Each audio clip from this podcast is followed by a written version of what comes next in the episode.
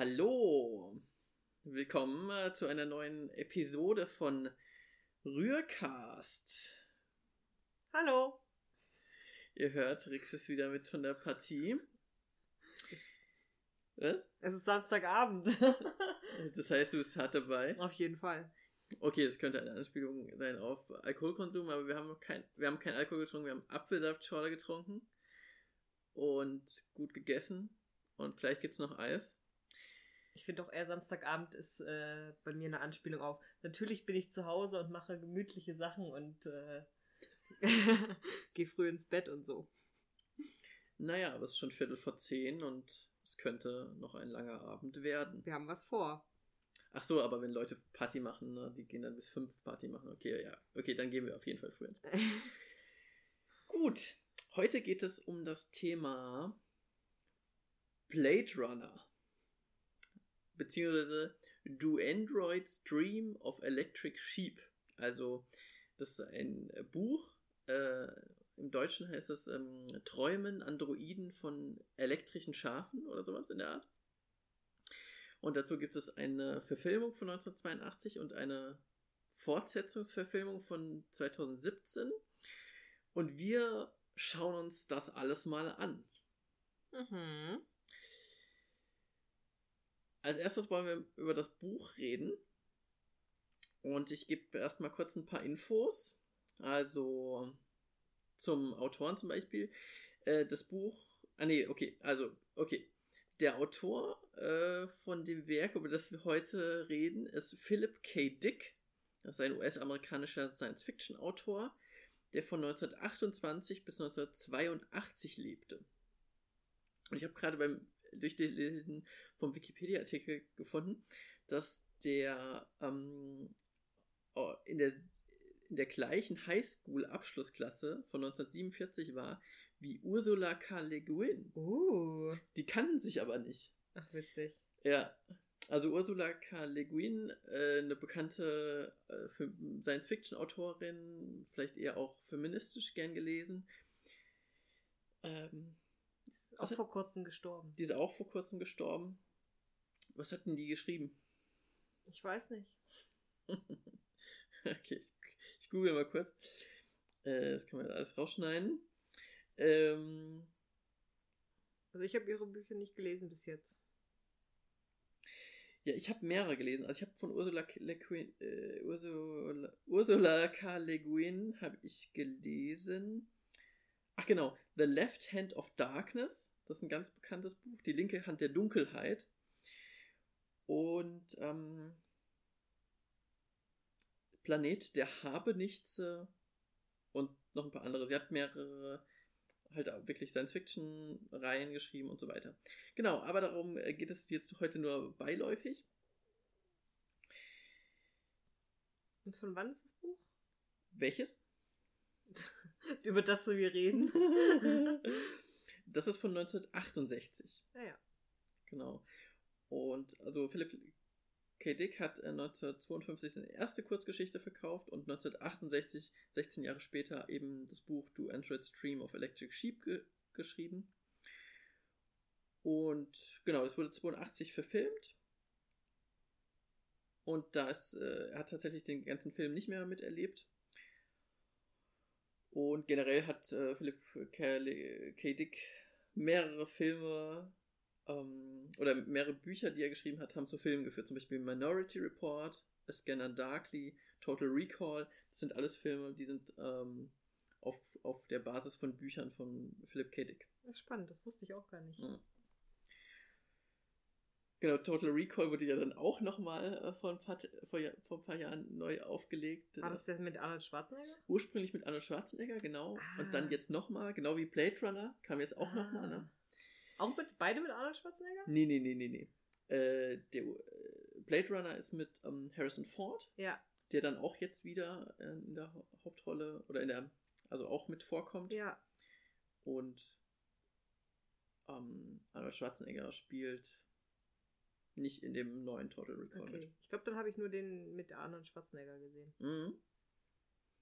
Ja, ich habe den letztens nochmal auf Netflix, äh, den neuen gesehen, ist kaum machen. Okay. Genau, ich erzähle kurz was zum Buch. Ähm, also so kurz die Story umreißen. Das Buch spielt im Jahre 1992, also 24 Jahre in der Zukunft aus der Zeit, wo es geschrieben wurde.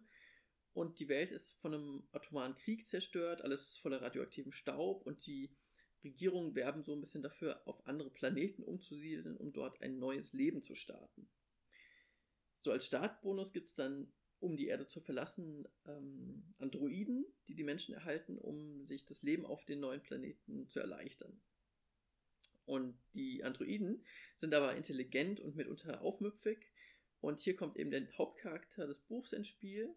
Das ist Rick Deckard.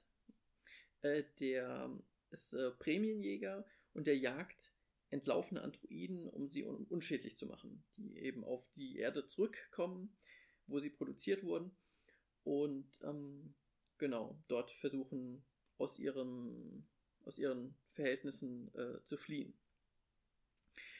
Der hat ein Mittel der Wahl, ähm, um das festzustellen, ob es Androiden sind oder Menschen. Das ist ein Empathietest, der Void-Kampf-Test.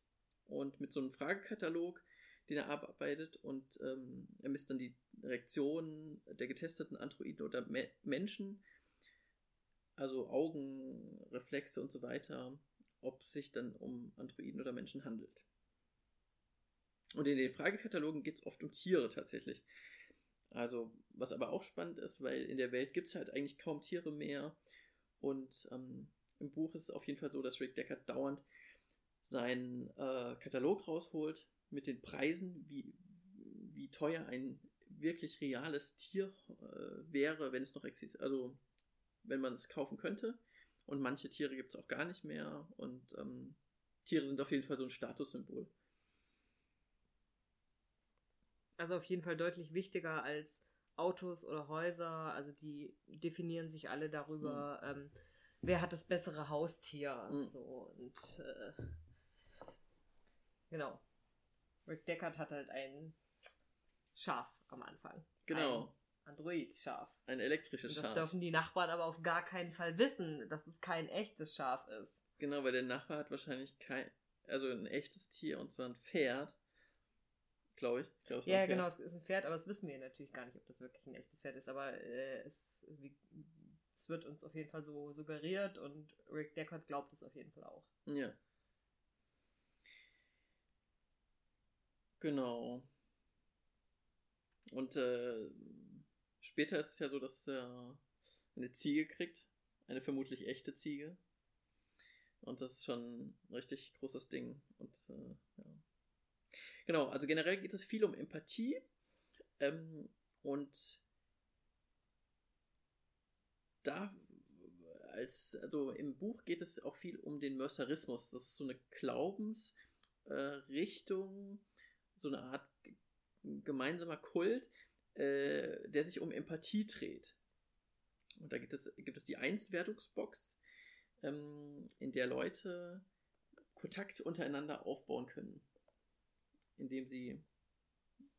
Warum, warum grinst du? Ich, ich habe das Ganze mit diesem Mercerismus ehrlich gesagt nicht so ganz verstanden. Mhm. Also so dieses, äh, die gehen in eine Box und dann ver verknüpfen sie ihre Bewusstseins miteinander und äh, erfahren das Glück oder das Leid von allen Menschen, die da gerade auch in ihrer Einswerdungsbox sind? Ist das so? Nee, die gehen nicht in eine Box. die fassen die Griffe an von einer Box. Also das ist wahrscheinlich ein Kasten ja. und der hat zwei Griffe. Okay. Und ähm, wenn du diese Griffe anfasst, spürst du so ein gemeinsames Gefühl von allen Menschen, die gerade in dem Moment diese Einswertungsbox bei sich auch zu Hause anfassen. Ja. Und ähm, dadurch kannst du zum Beispiel schöne Dinge, ähm, also positive Gefühle teilen mit allen, aber verlierst dann auch so ein bisschen das Gefühl, weil du dann wieder das Gefühl aufnimmst, was du aus der Gemeinschaft zurücknimmst. Mhm. Genau. Und wenn du diese Einzelungsbox anfasst, dann gehst, dann ist das äh, wie so eine, so eine künstliche Erfahrung, die du machst, indem du äh, dann Mercer wirst. Das ist ja diese Kultfigur, um den sich der Mercerismus dreht. Und du gehst einen Berg hoch und es ist eine anstrengende Erfahrung und du fliehst vor den Bösewichten, die dich auch treffen, äh, mit, mit Steinen bewerfen und du wirst dann wirklich verletzt, auch in der Realität. Oh, ja, okay. Also durch diese Box. Ja. So, eine, so eine Erfahrung. Also es geht um die Erfahrung dann, ne? Ja. ja, das mit den Steinen ist mir tatsächlich nicht so ganz klar, aber. Ja, wie das abläuft, weiß ich jetzt auch nicht, aber. Ja. Auch ganz am Anfang, in der ersten oder im ersten oder zweiten Kapitel ist es so, dass Rick Deckard, der zusammen mit seiner Frau Iron lebt, ähm, dass sie aufstehen und sich so ihre Tagesform, wie es ihnen geht, wählen können. Hm, an, an so einem Computer, ne? Ja, so ein, ähm, so ein mit so Rädchen irgendwas. Und Rick Deckard macht das sehr ungerne, aber Iron, äh, die Frau von Rick Deckard, eben halt sehr viel und sie ist oft auch sehr depressiv. Beziehungsweise sie macht sich halt auch depressiv, weil sie es ja einstellt. Aber man kann zum Beispiel auch so Sachen einstellen wie Fernsehen schauen wollen, egal was kommt. Mhm. und ähm, genau, das ist auch so. Also du kannst deine Gefühle auf jeden Fall steuern und bestimmen, wie du, wie es dir heute gehen soll. Ja. Genau, und das, also das große Thema in dem Buch ist die Unterscheidbarkeit von Androiden und Menschen. Und in dem Buch ist es auf jeden Fall so, dass es eben über Empathie läuft und nicht über Intelligenz zum Beispiel. Also viele Bücher oder auch Filme früher gingen ja oft so um das Thema künstliche Intelligenz.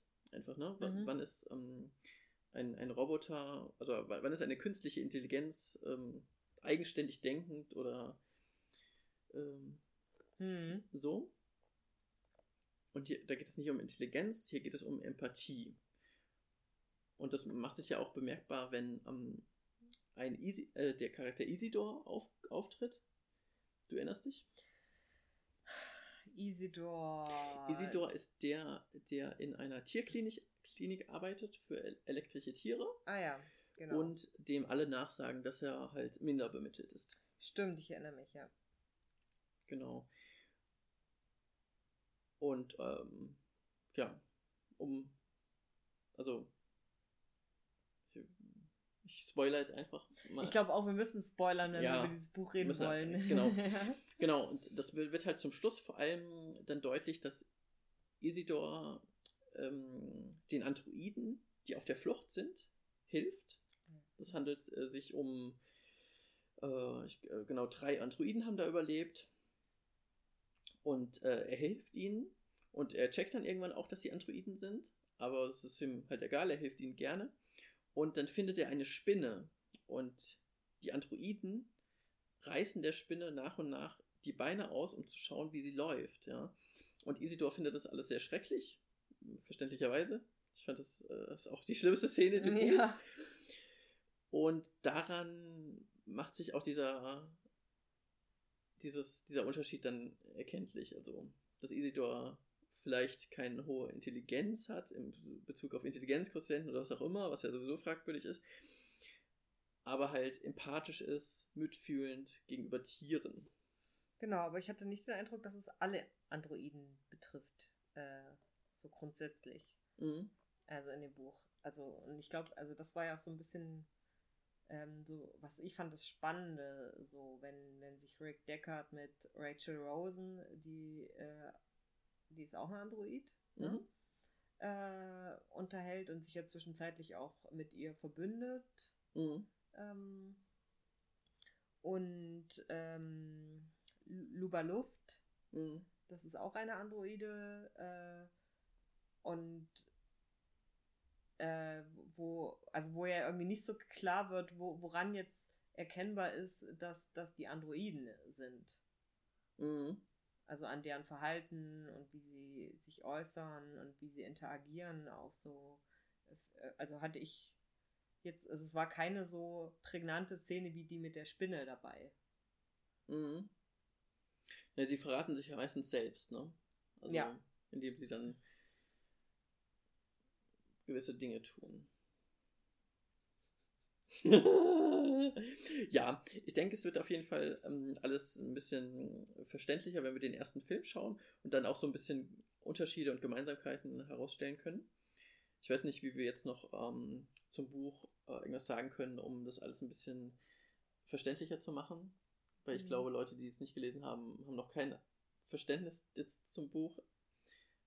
Aber Vielleicht solltet ihr es halt lesen die Bücher und die Filme schauen. Naja, also Rick Deckard äh, ist halt, äh, hat halt die Mission, die alle umzubringen. Genau, und er kriegt dafür Geld. Und kriegt dafür Geld und ähm, auf seiner Mission, diese Androiden zu finden, er hat auch eine Liste mit, mit Namen, also er weiß, wen er suchen muss, äh, ähm, begibt er sich halt auf die Suche, die zu finden und sie erstmal, zu, also trotzdem diesen Test zu unterziehen. Also irgendwie, glaube ich, ist das eine Pflicht. Also irgendwie kann er sie nicht einfach so umbringen, sondern hm. äh, muss vorher diesen, diesen Void-Kampftest, also diesen Empathietest mit ihnen machen, um das vorher abzuchecken. Und ähm, in diesem Buch dreht es sich ja äh, um diese ganzen Interaktionen so mit, mit den Androiden so und die ganzen ähm, philosophischen Fragen auch, die sich dann äh, Rick Deckard stellt. Äh, zum Beispiel Luba Luft, die eine Androidin, ähm, ist Opernsängerin und äh, Rick Deckard findet, dass sie eine Bereicherung ist für, für die Gemeinschaft. Sie, mhm. sie singt wunderschön, sie ähm, ist, äh, ja, also er, also letztlich tötet er sie Nee, er tötet sie tatsächlich nee, nee, nicht. Nee, er nicht, aber genau, auf jeden Fall, ähm, ja, ja.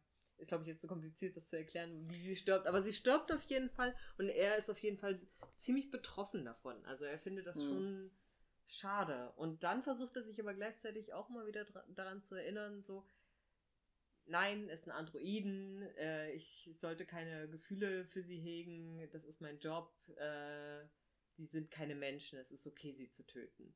Mhm. So, und das finde ich auch immer so ein, also das fand ich immer äh, äh, sehr spannend, dieses äh, mhm. ja, Spannungsverhältnis da. Und zusätzlich auch die Ebene, die reinkommt, dass Rick Deckard sich teilweise selbst nicht sicher ist, ob er selbst vielleicht sogar ein Androide ist. Denn er wird ja, als er Luba Luft zum ersten Mal trifft und sie interviewt, beziehungsweise den Void-Kampftest bei ihr ausführt, ähm, ruft Luba Luft die Polizei und Rick Deckard ist eigentlich bei der Polizei. Aber äh, die Nummer, die Rick Deckard wählt, ist plötzlich wo ganz anders angeschlossen. Und er kommt zu einer, wird halt festgenommen von einem Polizisten, der sich später halt äh, als Android herausstellt, weil sie so ein Parallelsystem aufgebaut, die Androiden haben ein Parallelsystem aufgebaut, in dem sie äh, versuchen eben zu überleben. Und kurzzeitig ist im Buch eben nicht klar, ob vielleicht an Rick Deckard ein falsches Gedächtnis eingepflanzt bekommen hat und selbst vielleicht ein Android ist. Und der kommt dann halt auch selbst ins Zweifeln. Und ja. ähm, das ist halt auch ähm, eine spannende Komponente. Ja, total. Und genau das meinte ich so, dass es halt irgendwie nicht bei allen klar ist, äh, woran es erkennbar sein soll, ähm, wer Mensch und wer Android ist und was macht es überhaupt, also wo hm. ist denn der Unterschied so? Genau, die Menschen, die Androiden fragen sich, wie es ist, ein Mensch zu sein oder sind sich sicher, Menschen zu sein und die Menschen fragen sich teilweise auch, ob sie Androiden sind und genau, es ist eigentlich tatsächlich ja, schwierig. So genau, diese, diese höchst philosophische Frage, was macht eigentlich einen Menschen aus? Ja. Und ich würde mal durchaus behaupten, dass es auch reichlich Menschen gibt, die nicht besonders empathiefähig sind. Mhm. Ja. Genau. Dann würde ich vorschlagen, wir schauen jetzt erstmal den Film. Ja. Von 1982 von Ridley Scott verfilmt. Und ähm, danach äh, schauen wir mal weiter. Ist der neue Film eigentlich auch von Ridley Scott? Der neue Film ist nicht von Ridley Scott, der ist von Dennis Villeneuve. Sagt mir nichts. Das sagt mir auch gar nichts. Aber Ridley Scott ist ja super bekannt. Also der hat ja auch hier Gladiator und also der hat ja Alien. Also Alien. vor allem, also ich verbinde damit Alien. Ja, ja, auf jeden Fall ziemlich viele äh, große Filme mhm. äh, produziert. Genau, und ähm, in der Hauptrolle spielt eben Harrison Ford jetzt mit von dem 1982er Film.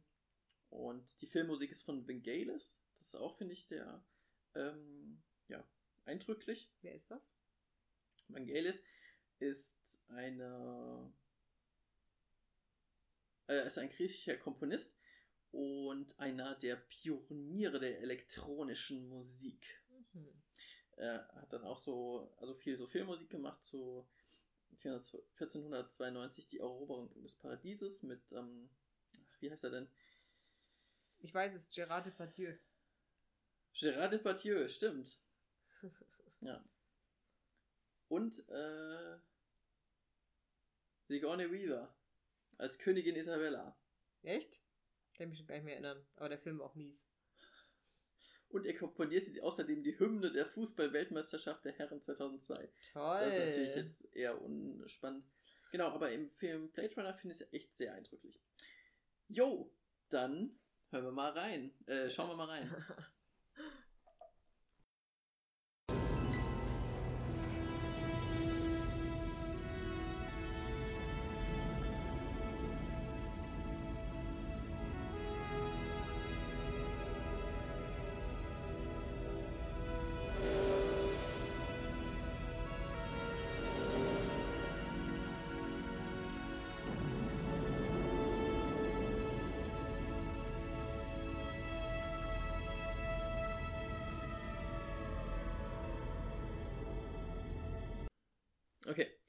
Ja, äh, wir haben jetzt ähm, äh, Blade Runner geschaut. Dramatisch. Ja. Und ähm, genau. Ich würde ganz kurz was sagen zu dem, was äh, zu dem so, so drumherum. Also das, was jetzt mhm. anders ist. Zum Beispiel, das, äh, der Film spielt in 2019 in Los Angeles, also nicht wie im Buch 1992, aber da der Film ja auch äh, 1992 gedreht wurde. Äh, ich dachte 82. Vorhin hast du 82 erzählt. Ah ja, genau. Äh, nee, nee, also nee, nee. Achso, genau, ja, ja. Der, äh, der Film wurde 82, äh, kam 82 raus. Mhm. Und genau, im Buch spielt es ja in 92. Achso, im Buch spielt es 92, ja. Und wahrscheinlich wäre 92 ein Film, der 82 rauskommt, wäre 92 zu nah in der Zukunft gewesen. Mit atomarem Krieg und so, ja. ja. Genau. Tja, nächstes Jahr 2019, ne? naja, aber gerade kam ja der 2047er Blade Runner raus, der spielt ja im Jahr 2047. Also. Ah ja, ich dachte, ich dachte sogar 49. Ja, du hast vollkommen recht. Es ist schon spät, es ist jetzt, ja. Mitte, es ist jetzt Mitternacht. Genau, was äh, ich finde ein schönes Element ist, was im Buch zum Beispiel nicht rauskommt, ist ähm, viel Mehrsprachigkeit. Ne? Es spielt in einer Welt, wo viel, ähm, ja, also Kulturen, Leute zusammenleben und so weiter. Also ähm, Hauptsprache ist ja natürlich Englisch. Also wir haben jetzt gerade das englische, den englischen Director's Cut von 92 gesehen. Mhm. Und, aber es kommt halt äh, trotzdem äh, Chinesisch, Spanisch, Deutsch und auch Arabisch vor. Also halt eher so in Nebensätzen oder so und es wird dann, ähm, kann wahrscheinlich auch untertitelt werden. Aber ich finde, das ist, ich mag das immer bei so mhm. Zukunftsfilmen so. Ja. Das ist so einer dieser äh, Zukunftsaussichten, die ich mal schön, schön fände. Und es hat auch, das ist so ein bisschen dieses Cyberpunk-Element, finde ich. Auch bei Cyberpunk-Sachen ist es auch oft so. Ja, was anders ist. Also hier im Film, äh, Rick Deckard ist ein Allein-Einzelgänger, ein, wie du sagtest, einsamer Wolf. So ein Lonely Wolf-Typ auf jeden Fall, ja. Genau, er hat keine Frau. Ähm, und das ist alles ein bisschen einfacher. Ne? Also es, es kommt nicht so Geschichten vor wie parallel äh, Parallelrealitäten, wo Leute äh, wo, wo Rick Deckard vielleicht zum Beispiel gefangen genommen wird von der Polizei, die von Androiden unterwandert ist oder so. Das ist alles zu komplex. Das ist alles im Buch Und ähm, im, im, im Film ist alles ein bisschen stringenter. Rick Deckard, Premierjäger, jagt Androiden. Was mir jetzt auch erst im Film klar geworden ist, dass äh, die Prämienjäger Blade Runner genannt werden. Mhm. Und dass es deswegen Blade Runner heißt, weil die Prämienjäger so genannt werden. Mhm. Ja. Genau, also noch mehr Fokus auf den auf Hauptcharakter Rick Deckard. Und ich fand auch, dass, also wir hatten ja vorhin gesagt, was so äh, auch zwei zentrale Elemente in dem Buch waren. Ähm, zum einen dieser, diese Religion, dieser Mercerismus, mhm. ähm, das kam ja auch gar nicht genau. vor in dem Film. Und ähm, dieser Fokus auf die Tiere als äh, Statussymbol, mhm. das äh, war auch ähm, total nebensächlich. Also es ging schon auch um ähm, künstliche Tiere, mhm. aber halt eher so als Nebenelement. Also es, es war nicht, nicht dieses, äh, dieses Fokussierte darauf, wir, wer, also dieses, dieses Element, was Rick Deckard so im Buch ja auch, also was so im Vordergrund ist, so dieses, ich, ich ähm, arbeite als Prämienjäger, um mir ein Tier leisten zu können. Mhm. Genau. Also Rick Deckard fragt, glaube ich, in zwei Situationen ähm, Leute, ob es ähm, jeweils Artificial Animals sind, also künstliche Tiere. Interessanterweise fiel mir auch gerade ein, dass er bei beiden Male Androiden fragt, ob es künstliche Tiere sind. Ja, stimmt. Also erst Rachel, äh, als es um Eule? die Eule geht, von der Tyrell Corporation. Im Film heißt die Tyrell Corporation, also die die Androiden bastelt so. Ähm, Im Buch ist es, ist es die Rosen Corporation, also warum auch immer. Genau, und später fragt er nochmal Sora, also im Buch äh, heißt, ist die Rolle äh, die Opernsängerin, die du vorhin äh, nanntest, äh, Luba Luft und im Film ist es eben Sora und ist eher eine Tänzerin, die mit einer Schlange arbeitet und die fragt halt auch, ob es eine, ob es eine echte Schlange ist oder ja, eine künstliche. Ja. Genau, das sind alles so Sachen, die das Buch ein bisschen komplexer machen mit so einer Glaubensrichtung, Messerismus, mit ähm, verschiedenen nicht stringenten Elementen und da ist es halt irgendwie so im Buch mehr auf Sti äh, im, Film mehr auf Stimmung gemacht so. Hm. Die dir ja nicht so zugesagt hat, nee, habe ich das Gefühl. Nee, es ist äh, ich meine, gut, der Film ist von Anfang der 80er. Äh, das äh, merkt man auch. so, aber genau, also ich mag einfach so, ich mag nicht so gerne Filme, die so so ein, die ganze Zeit sehr düster sind. Also mhm. damit meine ich nicht unbedingt nur die Stimmung, sondern tatsächlich, ähm, es ist dunkel. Mhm. Es ist weitestgehend immer dunkel. Äh, schlecht beleuchtet, finde ich. Und äh, fast die ganze Zeit regnet es. Und irgendwie mhm. wird halt versucht, diese düstere Stimmung jetzt nicht im bildlichen, sondern im übertragenen Sinne ähm, durch die Dunkelheit und den Regen halt herzustellen. Mhm. Und äh, daneben noch so diese ähm, Musik, die, die du ja ganz gut findest, aber die, die ich eher finde, dass sie so einen leicht einschläfernden Charakter haben. Ja, es ist halt, ich finde, das passt halt alles zu so einer dystopischen Zukunftsaussicht, ne? Es ist alles düster, ist, es gibt so ein bisschen so diese spelunkenhafte Musik, mal so ein bisschen Klimpern, mal ein bisschen ähm, ähm, Saxophon. Es ist so ein bisschen alles aussichtslos. Leute trinken Alkohol. Ja, äh, ich würde dir da vollkommen recht geben, nur das ist halt sehr gewollt alles. Also so, okay, eine Dystopie äh, ist, äh, ist äh, dunkel und es regnet und also weißt du, es ist äh, so eine Klischee-Dystopie, finde ich.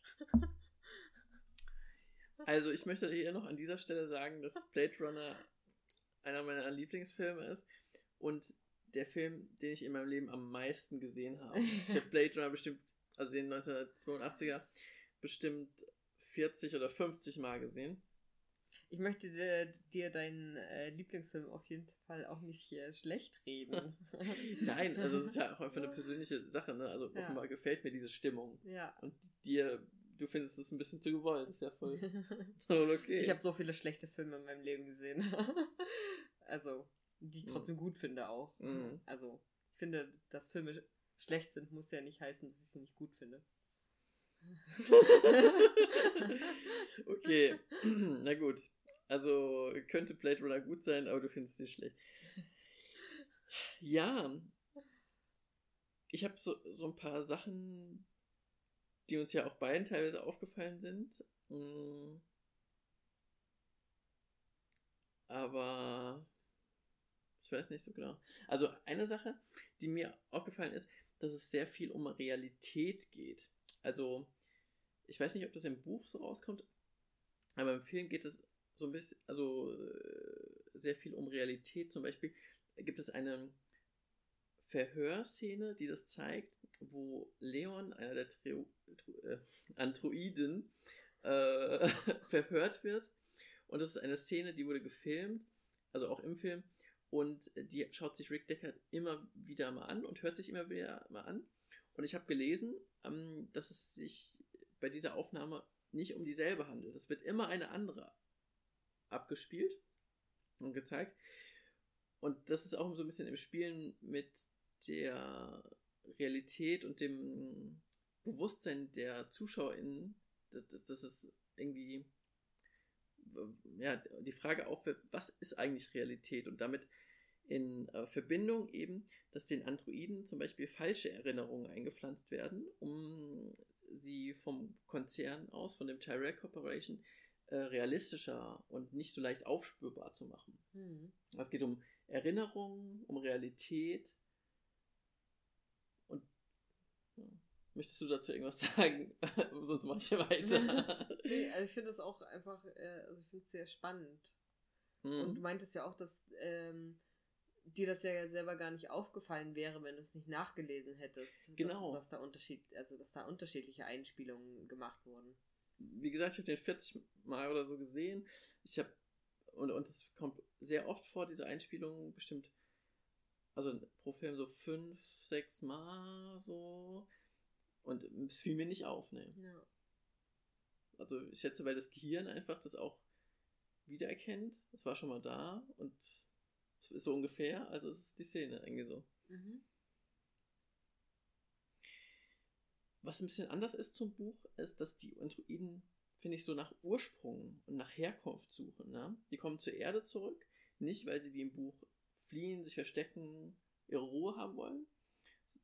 Auch, aber im Film suchen sie nach dem Ursprung und der Möglichkeit, sich zu, also den Tod aufzuhalten. Also die mhm. treffen sich ja mit dem ähm, Chef von der Tyrell Corporation, dem Tyrell. Und ähm, Roy Betty spricht ihn dann auch ja an mit Vater. Ja? Also so eine Ursprung und dann auch, ähm, sagt auch zu ihm ähm, Gott, ach nee, ach nee, äh, spricht er auch davon, dass Tyrell vor dem Gott der Biomechanics äh, sein wird, also Göttlichkeit, so Vater, Ursprungs, also, weißt mhm. du? Weil, weil erst äh, tun die beiden Androiden, Leon und äh, Roy Betty, sich ja äh, so herantasten an den Tyrell-Konzern, indem sie erst zu den Augen kommen, also der, der die Augen macht, mhm. dann zu dem, der die ähm, genetischen Sachen macht und dann der den Kopf macht, also den Geist, also so das Gehirn und so. Ja. Ich finde es ja aus einem philosophischen oder politischen Standpunkt her eher schwierig. also, was ist schwierig? Also ich, ich finde es, äh, ich, ich mag die Intention im Buch einfach lieber. Also ich finde äh, diese, hm. ähm, äh, den Gedanken, ähm, dass wenn Androiden ein eigenes Bewusstsein haben, dass sie sich nicht von Menschen ausbeuten lassen wollen, dass sie äh, ihre persönliche Freiheit haben wollen, finde ich äh, nachvollziehbar und ähm, macht, also ich finde halt auch, dass die, die Figuren dadurch im, im, im Buch ja auch irgendwie ambivalente Figuren sind, so wie Menschen halt auch ambivalent sind, so. Und nicht, nicht nur, nicht nur pauschal so oder so. Ähm, und genau, und im Film, also ich weiß nicht, diese, diese Frage nach dem, nach dieser, nach der Herkunft, finde ich, äh, ist zwar auch interessant so, aber ich finde die nicht, nicht so, also mhm. nicht, nicht ganz so cool wie die, äh, wie die andere Message aus dem Buch. Ja, ich finde halt eher, dass es ihnen halt noch, also ich finde es eher umgekehrt, dass es den Androiden im Film nochmal einen anderen Aspekt verleiht, weil sie ja auch davon getrieben sind, weiter zu leben. Ne? Und, und, und dementsprechend, da die, der Aspekt davon dazu kommt, dass sie nicht sterben wollen und auch, dass die anderen Androiden nicht sterben sollen. Das macht sie ja menschlicher wiederum. Ja. Ne? Weil Menschen wollen nicht sterben. Es gibt so viele Sachen, die sie tun, um zu verhindern, dass sie sterben. Das stimmt. Und die Androiden im Buch lassen sich ja, also die, die haben, genau, die haben halt diesen Überlebenswillen, den sie aber halt eher durch äh, Flucht und ähm, Rückzug äh, zeigen, ja. Aber ich, genau, das konnten wir uns beide nicht mehr so richtig erinnern, ob es im Buch auch diese bedingte Lebensdauer gab, ne? Also, mhm. weil ähm, jetzt im Film war das ja ein zentraler Aspekt. Die Androiden haben nur eine gewisse ähm, Laufzeit, um es mal so zu sagen. Nach äh, äh, vier Jahren sterben sie so oder so. Mhm. Ähm, was ja dann auch ähm, ja quasi erst den Grund liefert für diese Auseinandersetzung, dass sie leben wollen, dass sie länger leben wollen, dass äh, mhm. für alle anderen auch wollen. Und wenn es im Buch gar nicht der Fall ist, dass sie ähm, mhm. ein Ablaufdatum haben, dann fehlt ja auch die, ähm, die, die Intention. Also. Mhm. Ja, das können wir uns leider beide nicht mehr dran erinnern. Aber ja. genau das, da würde ich, ja genau, pflichte ich hier vollkommen bei. Ja, und also ich, ich können wir ja gleich nochmal diskutieren. Das hast du ja ein bisschen anders gesehen. Ähm, also ich finde halt auch ein wenig schade, dass im Film die Androiden per se erstmal die Bösen sind. Mhm.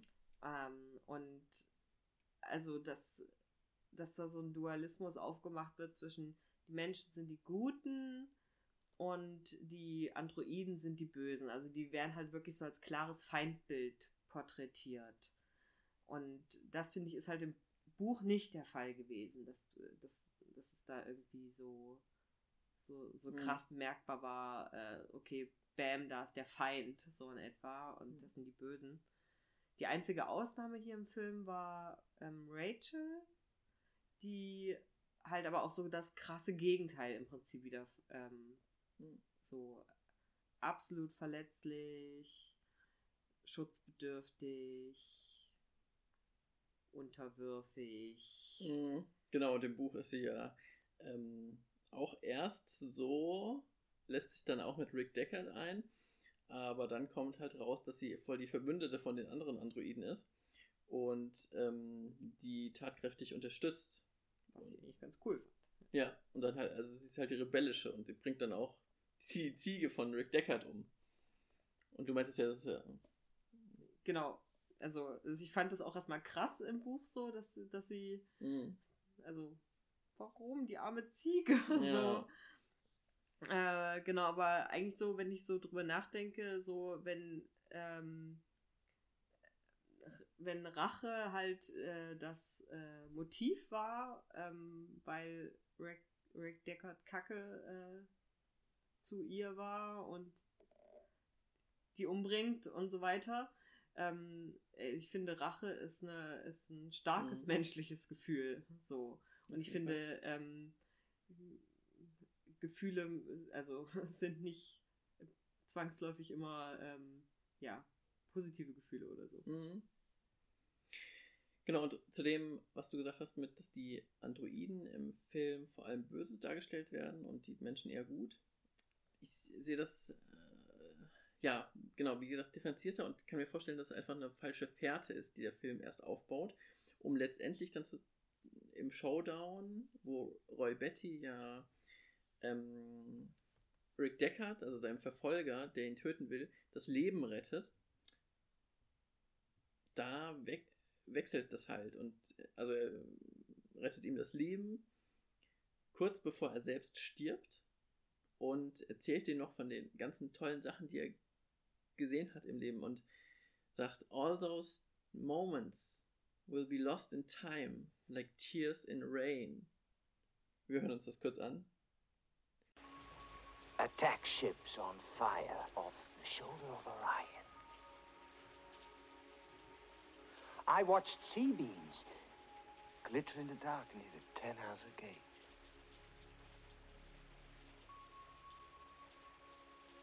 All those moments will be lost in time. Like tears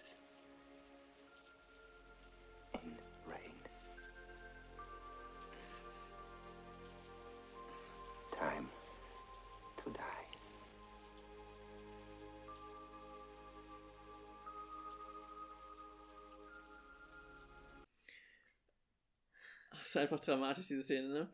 Jedenfalls, äh, genau, äh, auf Deutsch sagt er also, all diese Momente und Erinnerungen halt, ne, äh, werden verloren sein. So wie Tränen im Regen. Ich habe da ja von dieser Szene eine andere Interpretation. Ja, bitte. naja, ähm, die ganzen 20 Minuten vorher oder so war ja dieser Showdown in dem Haus. Und Mhm. ähm, ich finde, da wurde ja ziemlich eindrücklich auch dargestellt, wie Roy Betty so einen spielerischen äh, Charakter hat. Also der spielt ja mit Rick Decker, der ähm, gibt ihm ein paar Sekunden Zeit, schon davon zu laufen, Mhm. Steckt hier mal seinen Kopf durch eine Wand oder Mhm. also ich finde, der spielt die ganze Zeit mit Deckard so. Also er hat so richtig Spaß an diesem Verfolgungsspiel. Und ähm, ich finde, dass er ihn gerettet hat, äh, ist nicht, nicht zwangsläufig, also kann, aber muss nicht unbedingt äh, ein äh, Plot-Twist sein, sondern ähm, das Spiel wäre sonst zu Ende gewesen. Wenn Deckard abgestürzt wäre vom Dach und er ihn nicht gerettet hätte, dann wäre das Spiel halt vorbei gewesen. So und so konnte er weitermachen. Mhm. Naja, aber auch nur bedingt. Also würde ich auch mich nicht hundertprozentig anschließen, weil es ist ja auch so, vorher wurden alle seine GefährtInnen getötet von Roy Betty. Er ist alleine, er hat keine Hoffnung mehr und er versucht sozusagen das Beste draus zu machen. Und er ist auch ein bisschen einfach verloren. Ja, schon, aber wenn er so verloren ist, dann, also ich finde, das be- bekräftigt ja eher nochmal meine Argumentation, so, dass er äh, das nicht zulassen will, dass er einfach vom Dach abstürzt, sondern Mhm. dass er vielleicht eher die Chance nutzen wollte, ihm ihn selbst noch zu erledigen, was dann nicht mehr der Fall war, sondern vielleicht hat er dann gemerkt, okay, meine Zeit ist abgelaufen, jetzt werde ich höchst poetisch oder sowas. Ja, den Sinn, ja. Er wollte dem Moment vielleicht einen Sinn geben noch. Und dass die alle gestorben sind, noch einen Sinn geben, indem er einem Menschen, also dem Blade Runner Rick Deckard, etwas mitgibt, um ihn zu verändern. Vielleicht. Vielleicht. ich bin mir da noch nicht so ganz sicher. Okay, was ich auch noch sagen wollte zu diesem Gut und Böse, im Buch ist es ja so, dass die Androiden, finde ich, eher positiver dargestellt werden und nicht so böse, aber zum Schluss. Dadurch, dass die zum Schluss zeigen, dass sie keine Empathie haben, zum Beispiel gegenüber Tieren, wo sie halt dieser, wie gesagt, schon dieser Spinne die Beine ausreißen. Und das ihnen so zum Schluss zeigt, dass sie böse sind. Und da finde ich eher das Buch so aufzeigend und ähm, auch erst mit der falschen Fährte wieder. Okay, die Androiden sind auf der Flucht und eigentlich sind sie vielleicht auch gut, aber zum Schluss empathielos böse. Ja, ich, stimmt, würde ich, glaube ich, mich äh, weitestgehend anschließen. Ich finde es, ähm, fand es, glaube ich, auch ein bisschen schade, dass das Buch diesen, ähm, diese Änderung am Schluss noch gemacht hat. Mhm. Weil ich fand, das hat eigentlich äh, super viel Potenzial gehabt, dass eben die Androiden so per se nicht wirklich so einfach zu unterscheiden waren von den Menschen und halt diese philosophischen Fragen aufgemacht hat mit, was bedeutet es eigentlich, Mensch zu sein? Und das ich auch ein bisschen schade im Buch fand, dass es dann halt zum Schluss so simpel, diese simple Lösung war, äh, dass, äh, okay, hier zeigen sich jetzt die Androiden dadurch, dass sie ähm, empathieloser sind. Wobei es vielleicht so ist, weil Rick Deckard im Buch ja auch so hin und wieder also so ambivalent ist und, und zum Schluss aber sich sicher ist, dass die Androiden böse sind und damit klarkommt, dass er diesen Job macht. Also erst denkt er ja auch so, ja, ich äh, höre auf, aber dann denkt er, ja, das ist voll, voll okay, dass ich das gemacht habe. Dass vielleicht die LeserInnen draufgebracht werden sollen, dass es halt die Androiden vielleicht doch nicht so. Oder dass es alles vielleicht mehrschichtiger ist. Wie dem auch sei. Ich frage mich halt, was die Intention ist, ne? Also sollen wir als Leserinnenschaft, ähm, sollen wir pro oder contra Androiden sein, ne? Mhm. Genau, und im Buch ist es ja, wie gesagt, so, Rachel ist ähm, erst so die Gu Gute, die dann halt so zu scheinbar zu Bösen wird, indem sie halt rebellisch und ähm, mit den Androiden verbündet ist. Und im Film ja dieses ähm, eindimensionale, brave Mädchen. Bechteltest besteht der Film übrigens auch nicht. Nein, natürlich nicht. es gibt auch diese eine Szene, die ich immer überspringen muss, wenn ich den schaue, in der das so eine, aus meiner Perspektive, so eine übergriffige Szene von Rick Deckard gegenüber von Rachel ist, die wahrscheinlich veranschaulichen soll, dass Rachel als Androide nicht gut mit Gefühlen umgehen kann und Rick ihr das erst beibringen muss. Mm. Das ist äh, eine meiner, also sehr unausstehliche Szene. Ich finde, der Film hat aber so epische Szenen, ja, wie zum Beispiel wie zum Schluss diese, die du, ich weiß auch nicht, also diese Szene, diese Abschiedsszene, wo ähm, Rutger Hauer, also der Schauspieler, der Roy Betty spielt, eben dieses, die, diese Erinnerung von sich gibt und, und oder wenn zum Beispiel Tyrell sagt zu Roy Betty, ähm, als Roy Betty zu ihm kommt und ihn darum irgendwie bittet, um Ideen, sein Leben zu verlängern, und Tyrell sagt, ähm, so, so eine Metapher von wegen, äh, dass er, dass, dass, dass man nur einmal ein, ein Licht, ah, ich krieg's jetzt gerade nicht zusammen, aber halt, dass äh, Roy Betty eben doppelt so stark gebrannt hat als Flamme, also eine Flammenmetapher, wie andere. Und ähm, ja. Naja, ich weiß, was du meinst. So, so, wir, wir haben alle nur so ein äh, Licht, mhm. äh, also für die Lebensdauer und ihr brennt doppelt so hell und deswegen auch doppelt so, so schnell oder also mhm. in etwa so. Äh, du hast viel mehr geleistet oder du hast mhm. viel mehr geschafft in deiner kurzen Zeit und deswegen lebst du kürzer oder so. Also so. Ich schneide das mal kurz rein. you were made as well as we could make you. But not to last. The light that burns twice as bright burns half as long. And you have burned so very, very brightly, Roy. Look at you. You're the prodigal son. You're quite a prize.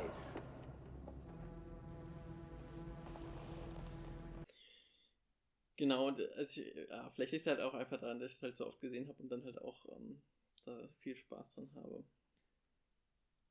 Naja. Diese epischen Szenen finde ich ja eher mal sehr belustigend. Also gerade aus so mhm. alten Filmen. Irgendwie kann ich die immer nicht so richtig ernst nehmen. Irgendwie, äh, wenn da mhm. äh, Roy Betty im strömenden Regen plötzlich ähm, mit der Taube. Se, mit äh, so eine Taube, eine weiße Taube in der Hand hat und dann wird es ein bisschen so Slow Motion plötzlich und äh, mhm. Blickt nach unten und die Taube fliegt nach oben und der Regen strömt über den halbnackten Körper. Das ist so. Oh.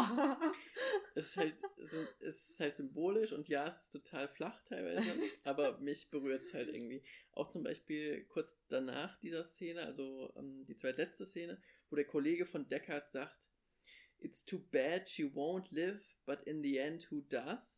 Also es ist so schade, dass sie nicht leben wird, aber am Ende, wer tut das schon?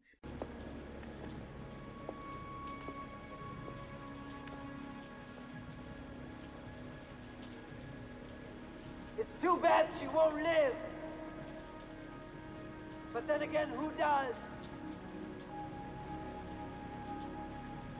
Und es geht um eine Anspielung auf Rachel, die ja auch um, ähm, eine begrenzte Zeitspanne von vier Jahren zu leben hat.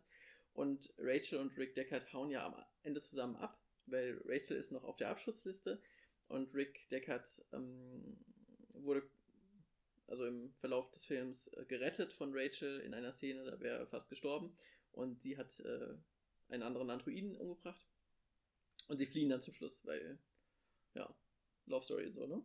Hm. Genau, aber das sind dann auch diese Fragen, ne? Wer lebt? Was ist Leben? So diese philosophischen, flachen Fragen, die mich berühren. Ich finde die Fragen an sich ja auch total spannend. Also, mhm. das äh, will ich gar, also ich, ich mag die Thematik ja auch und also gr grundsätzlich mag ich die, mag ich auch andere Filme und Serien, die dieses Thema aufgreifen, mag ich auch total gerne. Ähm, wir erinnern uns an Westworld äh, oder Ex Machina, finde ich auch mm. richtig, äh, finde ich super cool. Ja. Und diverse andere, die mir jetzt nicht einfallen, genau, aber finde mhm. find ich grundsätzlich einfach eine super spannende Thematik. Ja. Ich habe mir noch eine Sache aufgeschrieben, das Augenmotiv.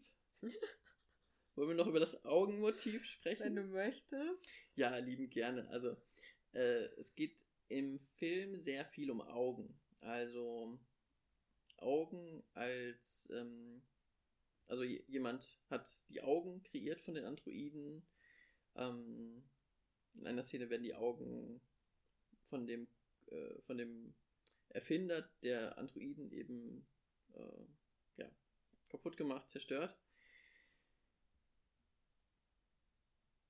In einer Szene ist zum Beispiel so, dass Roy Betty Quatsch macht mit ähm, Plastikaugen und Unsinn macht damit. Ja, das fällt mir nicht mehr ein.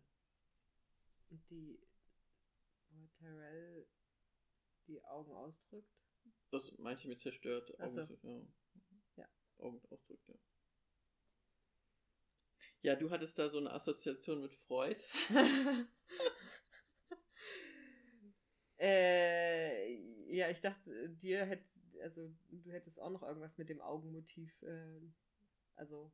Das würde ich dann in den Anschluss sagen? Ja, ja, genau. Auch, ja. Mhm. Äh, genau, äh, ich habe vor über zehn Jahren mal äh, ähm, ging es in der Schule auch um die um das Werk von, ich glaube, E.T.A. Hoffmann, der Sandmann, das ja auch so ein zentrales Augenmotiv hat, ähm, wo immer diese Angst davor besteht, dass der Sandmann kommt und einem die Augen aussticht oder so ähnlich. Naja, auf jeden Fall mussten wir da einen Text von Freud lesen. äh, und äh, nach Freud hat dieses Augenmotiv wohl was mit der Angst äh, also in Wirklichkeit äh, geht es wohl da um äh, Penisse. Mhm. Äh, denn die, die Augen wären nur symbolisch für ähm, verletzlich, äh, für verletzliche Körperteile, für die für mhm. Weichteile, für Sachen, die halt äh, ja, wo eine Angst davor besteht, dass die verletzt werden und äh, naja, Freud und Penisse halt. Ja, ich verstehe. Nun ja.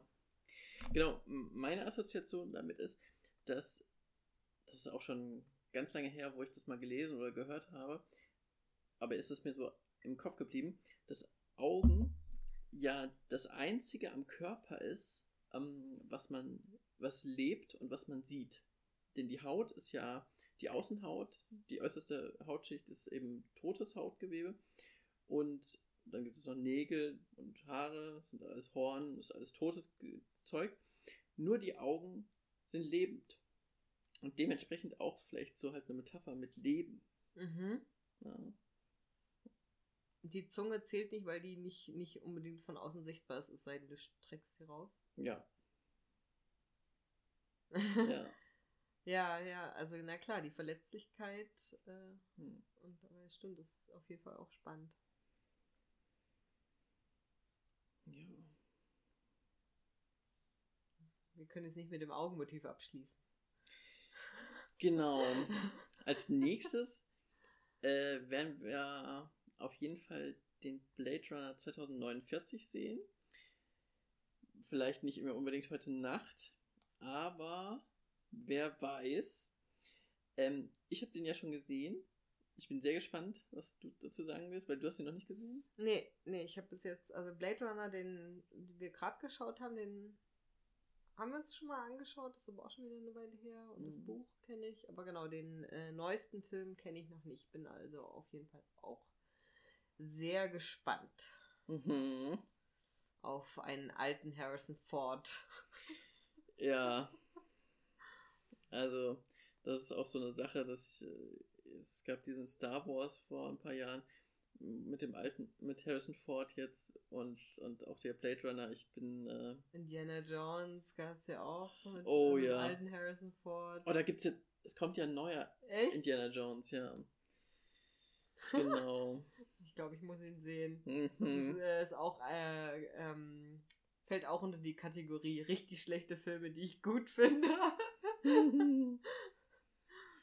Was mir äh, noch einfiel, was ich gerne zur Einleitung gesagt hätte, äh, was ich aber vergessen habe, ist, dass es nicht nur das Buch gibt und die beiden Filme, sondern auch ein Computerspiel. Hm. Das ist 1997 erschienen und das habe ich auch gespielt tatsächlich. Hm. Und da fand ich zum Beispiel witzig, dass es nicht so ist, also es ist ein, du, du, du klickst so rum, also so ein bisschen Point-and-Click, glaube ich. Ähm, und es ist nicht so, dass du, wenn du es nochmal spielst, dasselbe Spiel spielst. Das heißt, es kann sein, dass wenn du in einen Raum kommst, sich die Welt, also Welt so verändert hat, dass es äh, eine andere Story gibt. Also Okay. in einer Story ist zum Beispiel so, dass die Welt voller äh, Zombies ist und in der anderen gibt es gar keine Mhm. und sowas. Also halt auch wirklich eine dramatische Veränderung und dann auch vielleicht auch wieder mit Realität äh, so zu Quatsch zu machen. Spannend. Ja, Okay, dann, ähm, wir müssen ins Bett. genau. Und dann ähm, schauen wir irgendwann äh, Blade Runner 2049 mit ähm, Harrison Ford und ähm, ich muss mal kurz schauen, was da noch für Hauptdarsteller in waren. Ach genau, hier, äh, wie heißt er? Ach, äh, äh, Ryan, Ryan Ryan Gosling. Gosling. Ryan Gosling. Oh, Robin Wright spielt da auch mit. Robin Wright. Äh, die spielt ähm, bei House of Cards äh, die ähm, äh, Präsidentin, Gattin. Mhm. Die ist eigentlich. Und Jared Leto, der Arsch. Also, weil, Äh, aus Prinzip, weil er als Cis-Typ eine Frau, ge- eine, Transfrau gespielt hat. mögen wir nicht. Genau. Okay. Das wird spannend. Auf jeden Fall. Dann, ähm, genau. Also wenn wir wieder anfangen, dann haben wir wahrscheinlich die, den Film geschaut, deshalb, ähm, ja, schauen wir da jetzt mal rein, ne?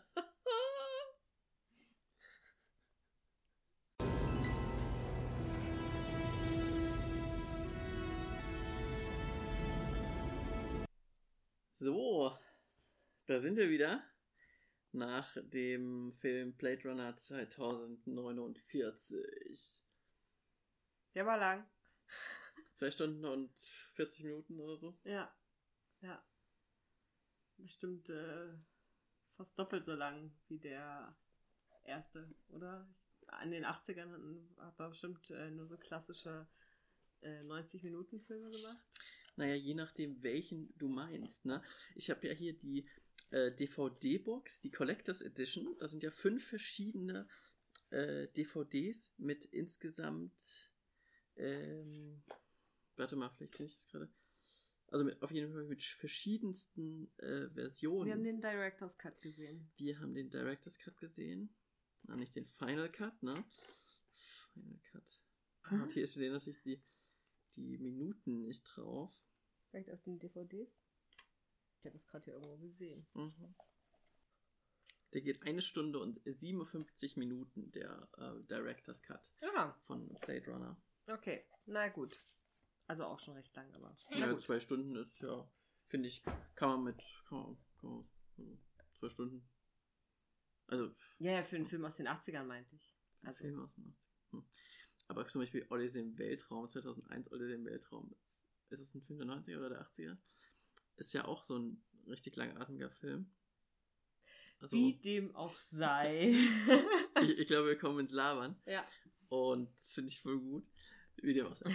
Ja, genau. Möchtest du erstmal was zum Film erzählen? Oder hast du, hast du schon was zum Film erzählt? Nee, ich habe noch gar nichts zum Film erzählt. Also die Story, die knüpft äh, grob an, an den Blade Runner, äh, an den ersten Film. Äh, es gibt sowas wie die Tyrell Corporation, die ist aber pleite gegangen. Die kommt dann nur noch äh, nur im Vorspann vor. Und der große Player als Corporation ist die Wallace Corporation. Die auch tatsächlich äh, Tyrell Corporation Stuff aufgekauft hat und dementsprechend auch da wieder anknüpft. Den Androiden-Stuff wurde erst verboten, aber mit der Wallace Company wird es wieder ins Rollen gekommen. Und ähm, Ja, weil die irgendwie eine, eine Technologie oder irgendeine Möglichkeit gefunden haben, die Androiden gefügig zu machen. Genau, also und die aktuelle Version, die Nexus 8 Generation, sind die, die ähm, unterwürfig sind, die Androiden. Und alle anderen sind halt die, die tatsächlich immer noch gejagt werden. Von den Blade Runnern.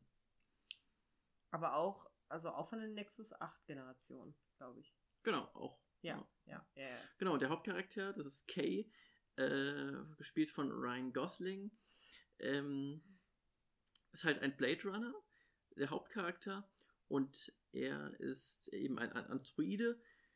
Und da wird am Anfang auch schon deutlich, äh, auch wenn die Androiden jetzt mittlerweile ähm, auch im System mitarbeiten nicht nur verfolgt werden, sie sind immer noch gehasst. Alle, also viele, viele tun äh, Kay eben äh, beleidigen. Also umgangssprachliche Beleidigung ist Skinjob. Das, ähm, genau. Ja, aber das fand ich auf jeden Fall schon mal eine spannende Wendung, dass ähm, Androiden auch bei der Polizei arbeiten Mhm. und Blade selber Blade Runner sind. Ja. Ja. Und ansonsten gab es eigentlich gar nicht so viel Handlung. Ja. Also in den zwei Stunden, 40 Minuten hielt sich die Handlung doch recht in Grenzen, würde ich mal sagen. Magst du kurz sagen, was grob geht? Die, mit der falschen Fährte und so? Also, Kay ähm, erledigt äh, zu Beginn des Filmes einen Androiden und in dessen Garten wird eine Kiste gefunden. Und in dieser Kiste befinden äh, sich äh, Skelettteile, die, wie sich bald herausstellt, die von Rachel sind. Wir erinnern uns äh, an Rachel aus dem ersten Film und dem Buch. Also im, im Buch die kooperierende, äh, ko ko kooperierende mit den Androiden und im Film, in dem ersten, die, das, das brave Mädchen, auch Androidin. Genau, die zum Schluss mit Deckard ja durchbrennt.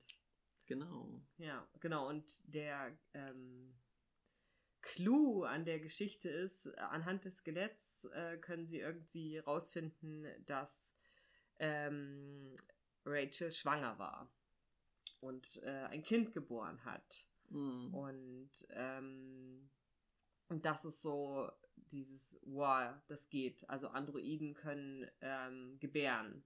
So, Mhm. das, äh, das ist so das, das Neue. Und ähm, als das rauskommt, ist quasi äh, klar, okay, das darf auf gar keinen Fall die Runde machen, weil das, äh, das würde das System instabilisieren oder keine Ahnung was. Ähm, auf jeden Fall ist, die, ist der Job von Kay, er soll eigentlich dieses Kind finden und eliminieren. Für die Polizei. Für die Polizei, genau. Mhm.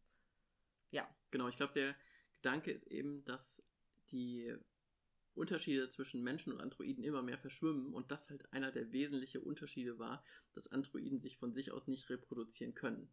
Genau. Und es gibt auch diese eine Szene, in der ähm, äh, Kay nämlich ähm, nicht sicher ist, ob er diesen Job ausführen kann. Und dann wird, äh, wird er von seiner Chefin gefragt, war, was es denn für ihn für einen Unterschied macht, ähm, ob er irgendeinen Androiden tötet oder dieses Kind, was mhm. übrigens inzwischen kein Kind mehr ist, sondern so um die 30 ist. Also es ist 30 Jahre her, dass äh, ähm, Rachel dieses Kind geboren hat. Genau, und da sagt er, etwas, was geboren wird, hat eine Seele. Genau. Und äh, seine Chefin äh, namens Madam sagt dann auch zu ihm, ja, du kamst auch äh, 30 Jahre lang klar ohne Seele. Du brauchst jetzt nicht damit anfangen, also eine Sehnsucht nach Seele aufzubauen oder so. Oder selbst eine zu entwickeln. Das mit den 30 Jahren hat sie, glaube ich, nicht gesagt. Ja. ja. Genau, wir werden äh, als Zuschauende, ähm, werden wir auf eine wir spoilern hier hart, oder? Auf jeden Fall. Äh, wir werden auf eine falsche Fährte geführt. Ähm, und zwar, ähm, genau, diese, äh, diese Geburt dieses Kindes ist 30 Jahre her. Und ähm, an der Stelle, wo die, äh, das Skelett gefunden wurde, gab es ähm, einen Baum, in dem so ein Datum eingraviert war. Und ähm, Kay, der, die Hauptfigur, hat irgendeine Erinnerung an dieses Datum, hat so eine Kindheitserinnerung. Und auf jeden Fall werden wir Zuschauer ähm, auf die Fährte geführt, dass Kay das Kind von Rachel ist und äh, wie wir uns natürlich auch schon denken könnten, ähm, Rick Deckard ist der Vater. Du, du, du. Wer hätte das gedacht? Ja. Genau, und im Prinzip geht es in dem Film die ganze Zeit nur ähm, um die Suche nach der Wahrheit. Mhm. Ja. Ja, genau. Und äh, letztendlich stellt sich heraus, dass Kay nicht äh, der Sohn von Rick Deckard und Rachel Rosen ist. Rachel Tyrell. Je nachdem. Je ne? nachdem. Und ähm, genau. Also, also du hattest schon sehr früh diesen Verdacht, dass es, ähm, also, also du hast, hattest den Verdacht sehr früh, dass K ähm, das Kind von den beiden ist. Noch bevor ich, im, als ich den zum ersten Mal gesehen habe, äh, diesen, diesen Verdacht hatte, du hast sehr früh diese Verdachte.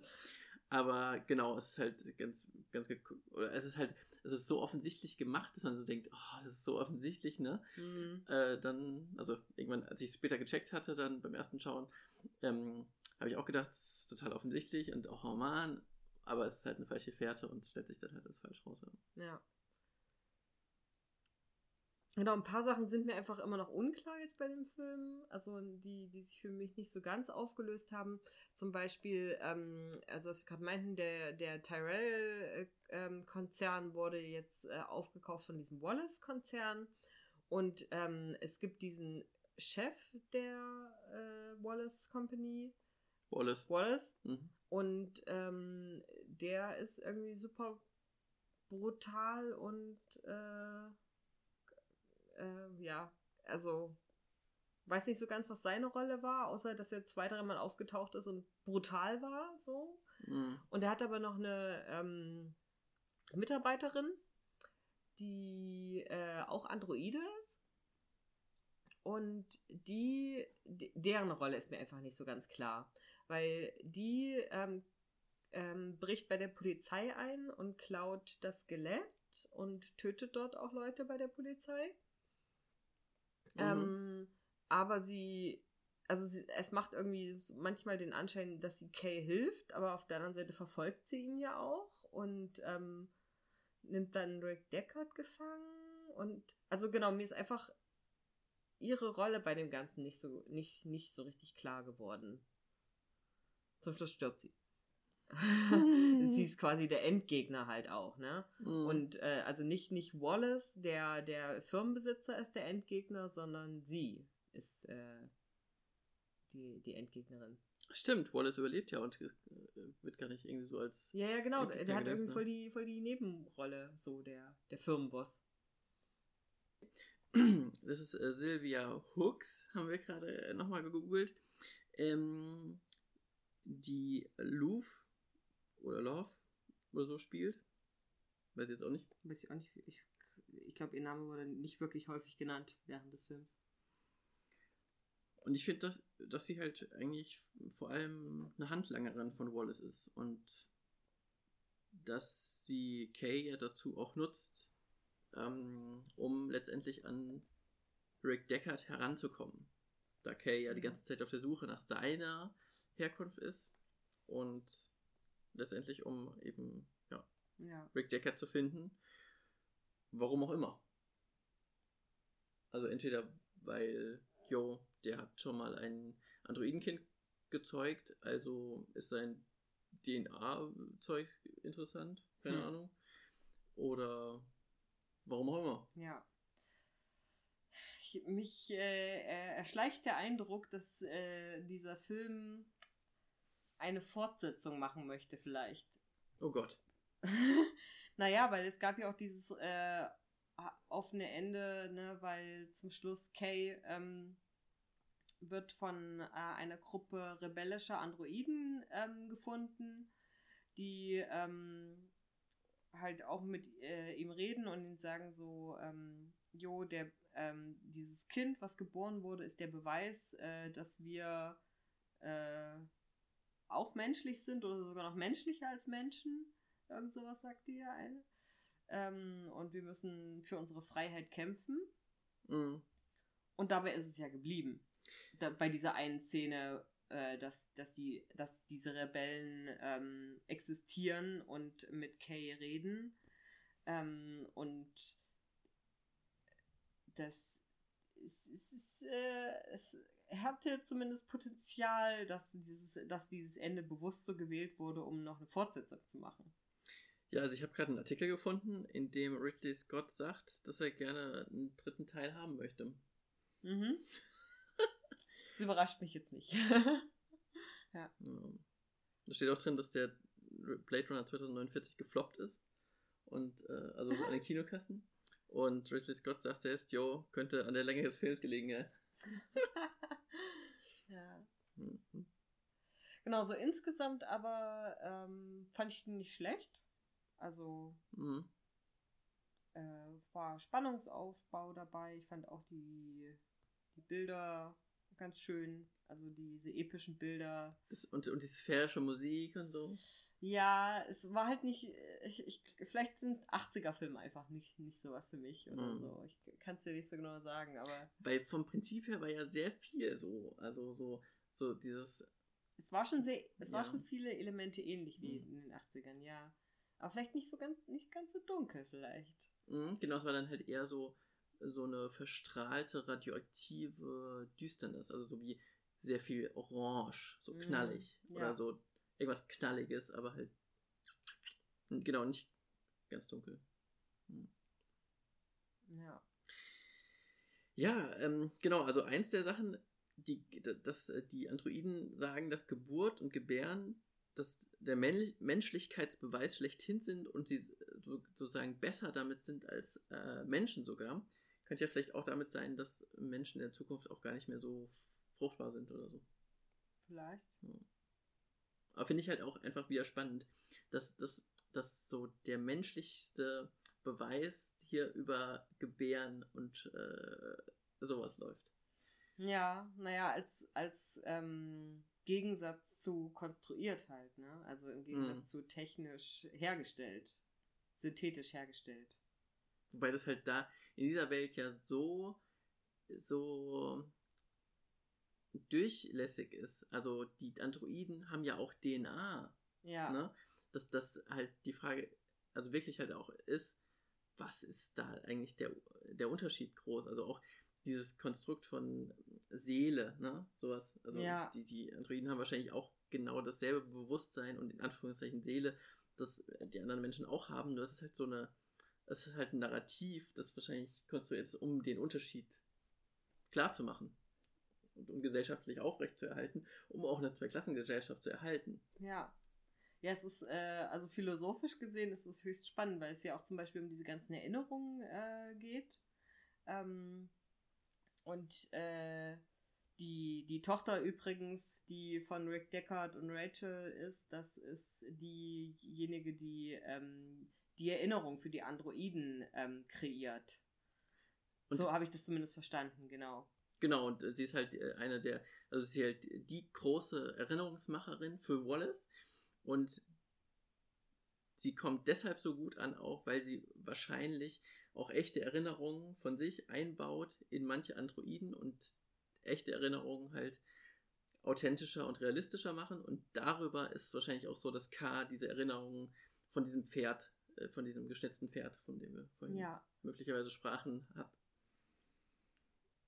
Und ich glaube halt, äh, dass sie auch an irgendeiner Stelle irgendwas in die Richtung gesagt hat, von wegen, je authentischer die Erinnerungen erscheinen, desto mehr menschliche Reaktionen ähm, werden bei den Androiden hervorgerufen. Ja, genau, das, das erinnere, ich, erinnere ich mich auch. Ja. Hm.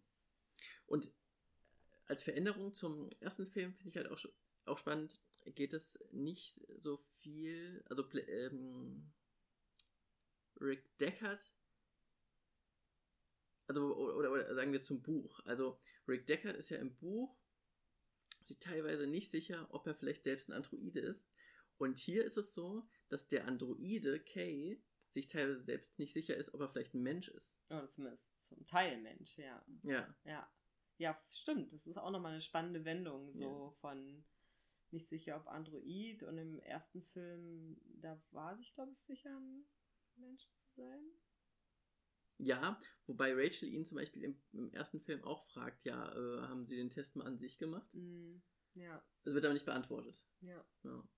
Es bleibt nur eine Anspielung dann da. Ja.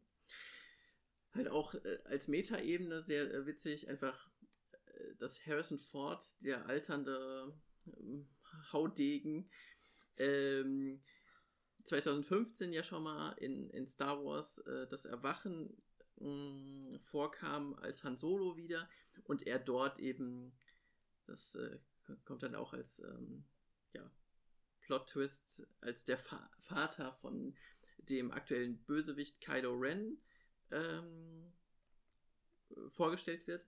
Und hier auch wieder der alternde Haudegen Harrison Ford ist hier auch wieder Vater. Also, ja, es scheint seine äh, bevorzugte Rolle gerade zu sein. So. vielleicht auch so ein bisschen, ne? er ist ja eigentlich Opa. Es ist vielleicht auch so ein bisschen um jünger wie das. wie dem auch sei.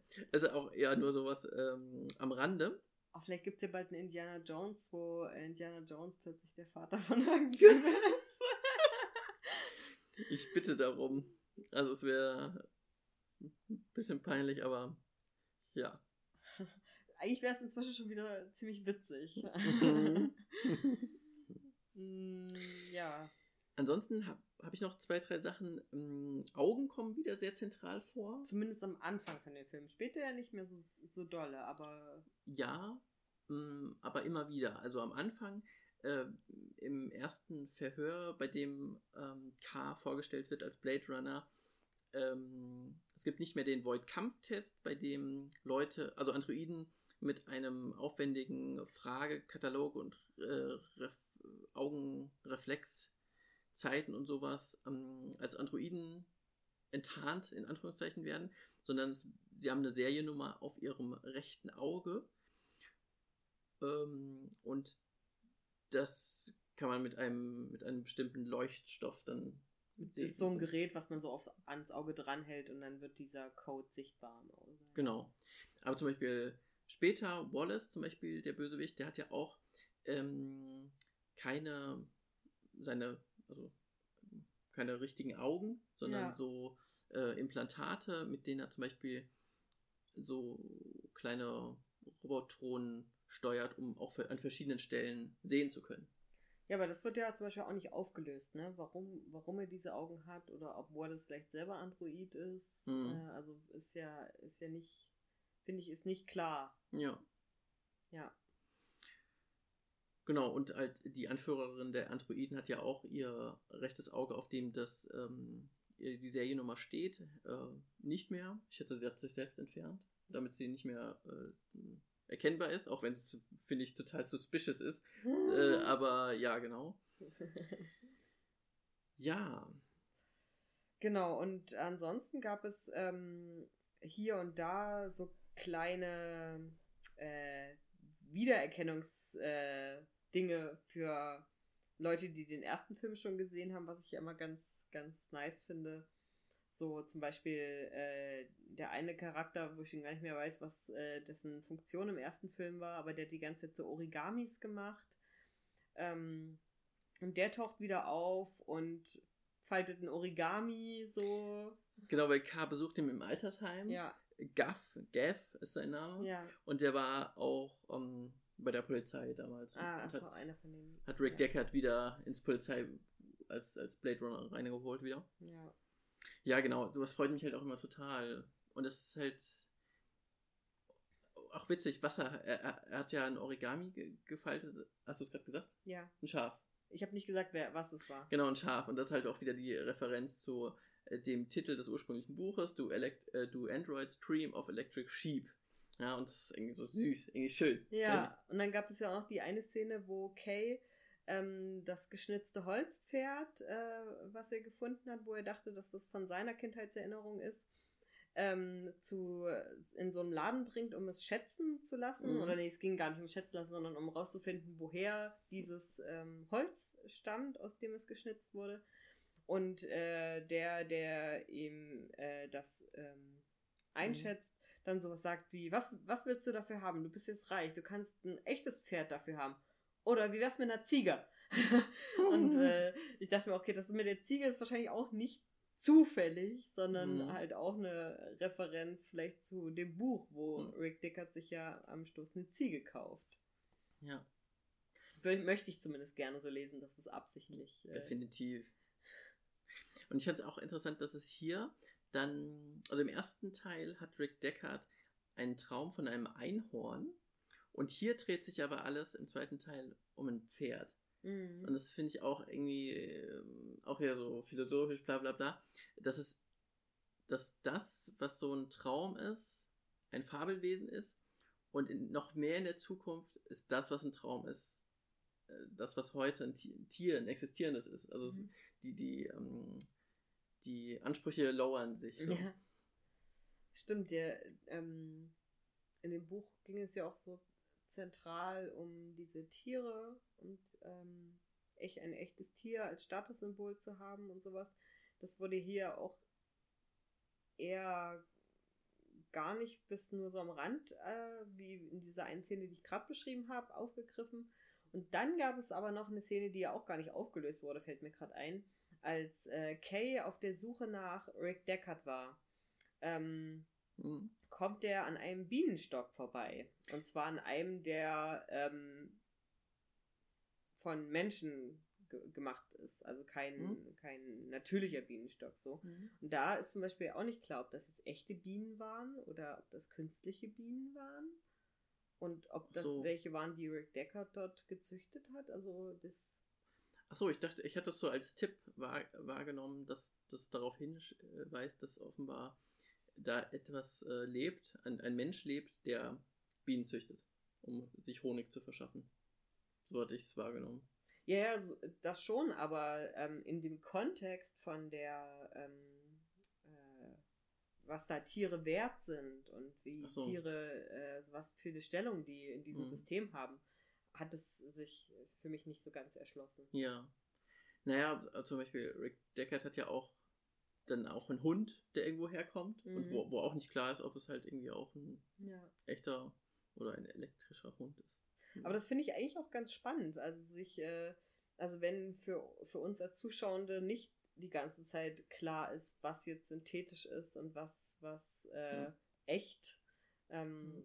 weil das ist ja quasi die, die grundsätzliche Frage, so, äh, was macht es für einen Unterschied? So. Ja, aber ich meine, Rick Deckard hat ja auch ein Kind gehabt mit einer Androidin und ich denke, für ihn ist es halt, ist das mehr verschwommen. Also zumindest im Film, so dass es halt gar keine Unterschiede für ihn mehr macht. So. Mhm. Ja. Also auch schön, für die, dass es für die Zuschauer das auch machen kann, ja.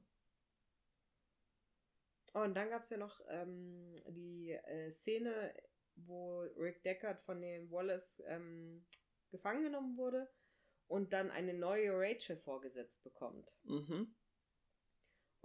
Das fand ich ja auch ganz spannend. Unter so. welchem Gesichtspunkt? Naja, also inwiefern die neue Rachel der alten Rachel gleicht. Also wird, wird da dann doch, also wird dann da sowas wie eine Seele sichtbar, wenn, okay, das ist dieselbe Hülle, die da gemacht wurde, mhm. aber wie die Person, also die, die neue Rachel interagiert oder wie sie ist, mhm. ist das anders? Oder ist es auch gleich? Und wenn es tatsächlich auch gleich ist, ist es dann, also, äh, mhm. also, ne, also das finde ich ist, äh, finde ich schon eine spannende Frage auch. Aber das erfahren wir nicht, weil Rachel, die neue Rachel nämlich eine falsche Augenfarbe hatte und Rick Deckard ähm, hm. das, äh, also, ne, er, also, er sagt halt eben nicht sowas wie, okay, du hast dieselbe Hülle, aber du bist nicht meine Rachel so, weil du dich anders verhältst, hm. sondern der Unterschied, den Rick Deckard ausmacht, ist, okay, du hast die falsche Augenfarbe. So, ja, das finde so. ich nicht ganz einleuchtend. So, und also finde ich schon. Äh, und daraufhin wird sie erschossen. Also Rachel. Ja. Also die, die, die, die Replikantin von der Replikantin. Genau. Ja. Androidin meine ich. Genau. Und deswegen erfahren wir das nicht, was gewesen wäre. Dazu ist halt auch spannend, ich sage ganz viel Halt gerade, aber das ist auch die Uhrzeit, ähm, dass Kay ja ein dieses, dieses Joy-System hat, ne? Diese, also eine, eine technische Begleitung sozialer Kontakte, die man sich so kaufen kann. Und wo er letztendlich dann herausfindet, nach, äh, also als er eine Werbung sieht, dass ganz viel eben nicht authentisch war. Das, sie benennt ihn irgendwann und sagt, du kannst nicht Kay heißen, du heißt Joe. Und irgendwann sieht er dann eine Werbung, wo die Werbung halt auch ihn anspricht und es sieht so ähnlich aus und sagt dann auch zu ihm, du bist aber ein nicer Joe. Und, und merkt halt so, okay, es war wohl nicht alles so authentisch, aber vielleicht das Gefühl der Liebe und so, das er zu ihr verspürt hat, vielleicht schon. Ne? Das, das ist halt alles ein bisschen, alles sehr, kann man viel drüber philosophieren. Ja, total. Ich meine, das diese Werbung von ihr, von dieser Joy, von diesen Hologramm-Freundinnen, wie auch immer, das haben wir ja schon relativ am Anfang auch gesehen. Äh, mit diesen, ich sag dir alles, was du willst und ich zeig dir alles, was du willst. Also von mir bekommst du alles mhm. zu hören, was du willst und so. Und ähm, es, es ist schon, schon auch spannend unter dem Gesichtspunkt, dass sich die, dieses Hologramm oder diese technische Version sich anpasst auf das, was die, das Gegenüber, was es gekauft hat, hören will und so. Mhm. Aber genau, ich glaube, das mit dem Joe fand ich dann auch nochmal so,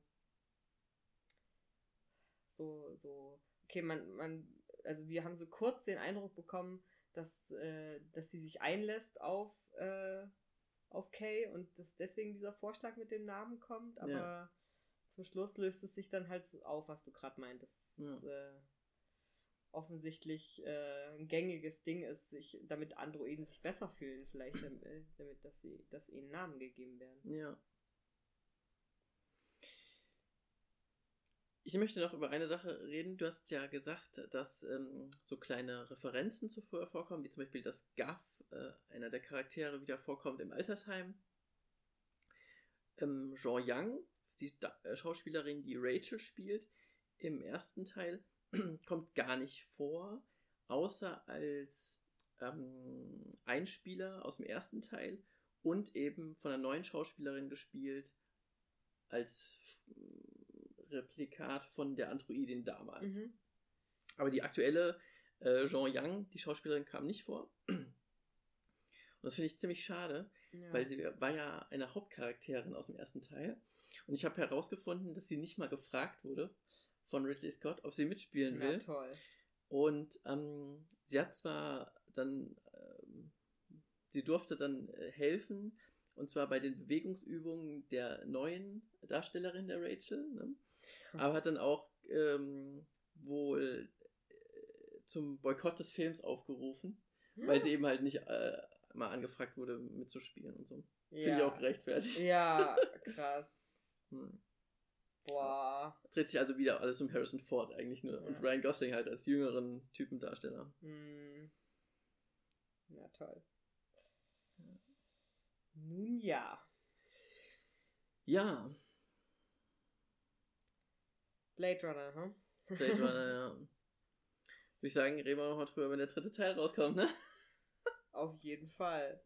Ach so, genau. Und in dem Zusammenhang, was ich gerade nochmal sagte, finde ich die Veränderung der Rolle von Rachel halt interessant. Also im ersten Teil ist sie die, ähm, ist sie die Rebellin, die mit den Androiden kooperiert. Im, danach, im Film, im ersten Film, ist sie die brave die dann offenbar später ein Kind kriegt und im dritten Teil, im, im, im zweiten Film, kommt sie gar nicht mehr vor. Also sie wird total abgeschwächt von einer Rebellin zu einer nicht mehr vorhandenen Person. Ja. Obwohl, wenn wir es wohlwollend lesen wollen würden, mhm. könnten wir zumindest sagen, dass sie dadurch, dass sie das Kind geboren hat, zu einer Art Galionsfigur für die, Rebell für die neue Rebellengruppe geworden ist. Ne? Da stimme ich dir vollkommen bei. Aber die Symbolik ist, sie gebiert ein Kind, stirbt bei dem Geburtsvorgang, ihre, ihr Sinn ist sozusagen erfüllt. Ja. Und dann ist sie nicht mehr da. Ja. Weißt ja. du? Oh, das ist verrückt. ja, total. Auf jeden Fall. Genau. Also, dass sie natürlich eine Symbolfigur, eine Galionsfigur ist, eine Heldin, ist natürlich super. Aber. Das macht sie viel besser, dass sie. Sie ist passiv. Ja, total. Mhm. Da stimme ich dir auf jeden Fall zu. Ja. ja haben wir sonst noch irgendwas vergessen, was äh, wir noch behandeln sollten im Zusammenhang mit diesem Film? Ach, ich glaube, äh, wir haben hier genug Quatsch geredet und gespoilert. Das, äh, ich glaube, von meiner Seite aus passt das. Vielleicht sollten wir irgendwann mal über Ursula K. Le Guin reden. Muss ich vorher mal erstmal was lesen. Ja, mach mal. Gut, dann ähm, wünsche ich euch noch einen äh, guten Tag, gute Nacht, guten Morgen oder wann auch immer ihr diesen Podcast hört. Und dann muss ich an, äh, äh, wie heißt der Film mit Jim Carrey? Äh, wo er in dieser Kuppel gefangen ist. Ähm, der Kuppel? Naja, wo, wo er auch äh, so ein Experiment ist, weißt du, die, äh, die, ach, ach so, um, die ganze ähm, Stadt ist nur für ihn aufgebaut und seit er ein Kind ist, ist er der. Ach, Truman Show. Ja. Genau. Und äh, der als äh, Truman äh, begrüßt er doch auch seinen Nachbarn immer mit Guten Morgen und guten Tag, guten Abend und gute Nacht, falls wir es nicht mehr sehen. ja. I, I'm sorry. ich erinnere mich. Auch schon ein paar Jahre her. Na gut. Okay. Dann. Tschüss. Tschüssi.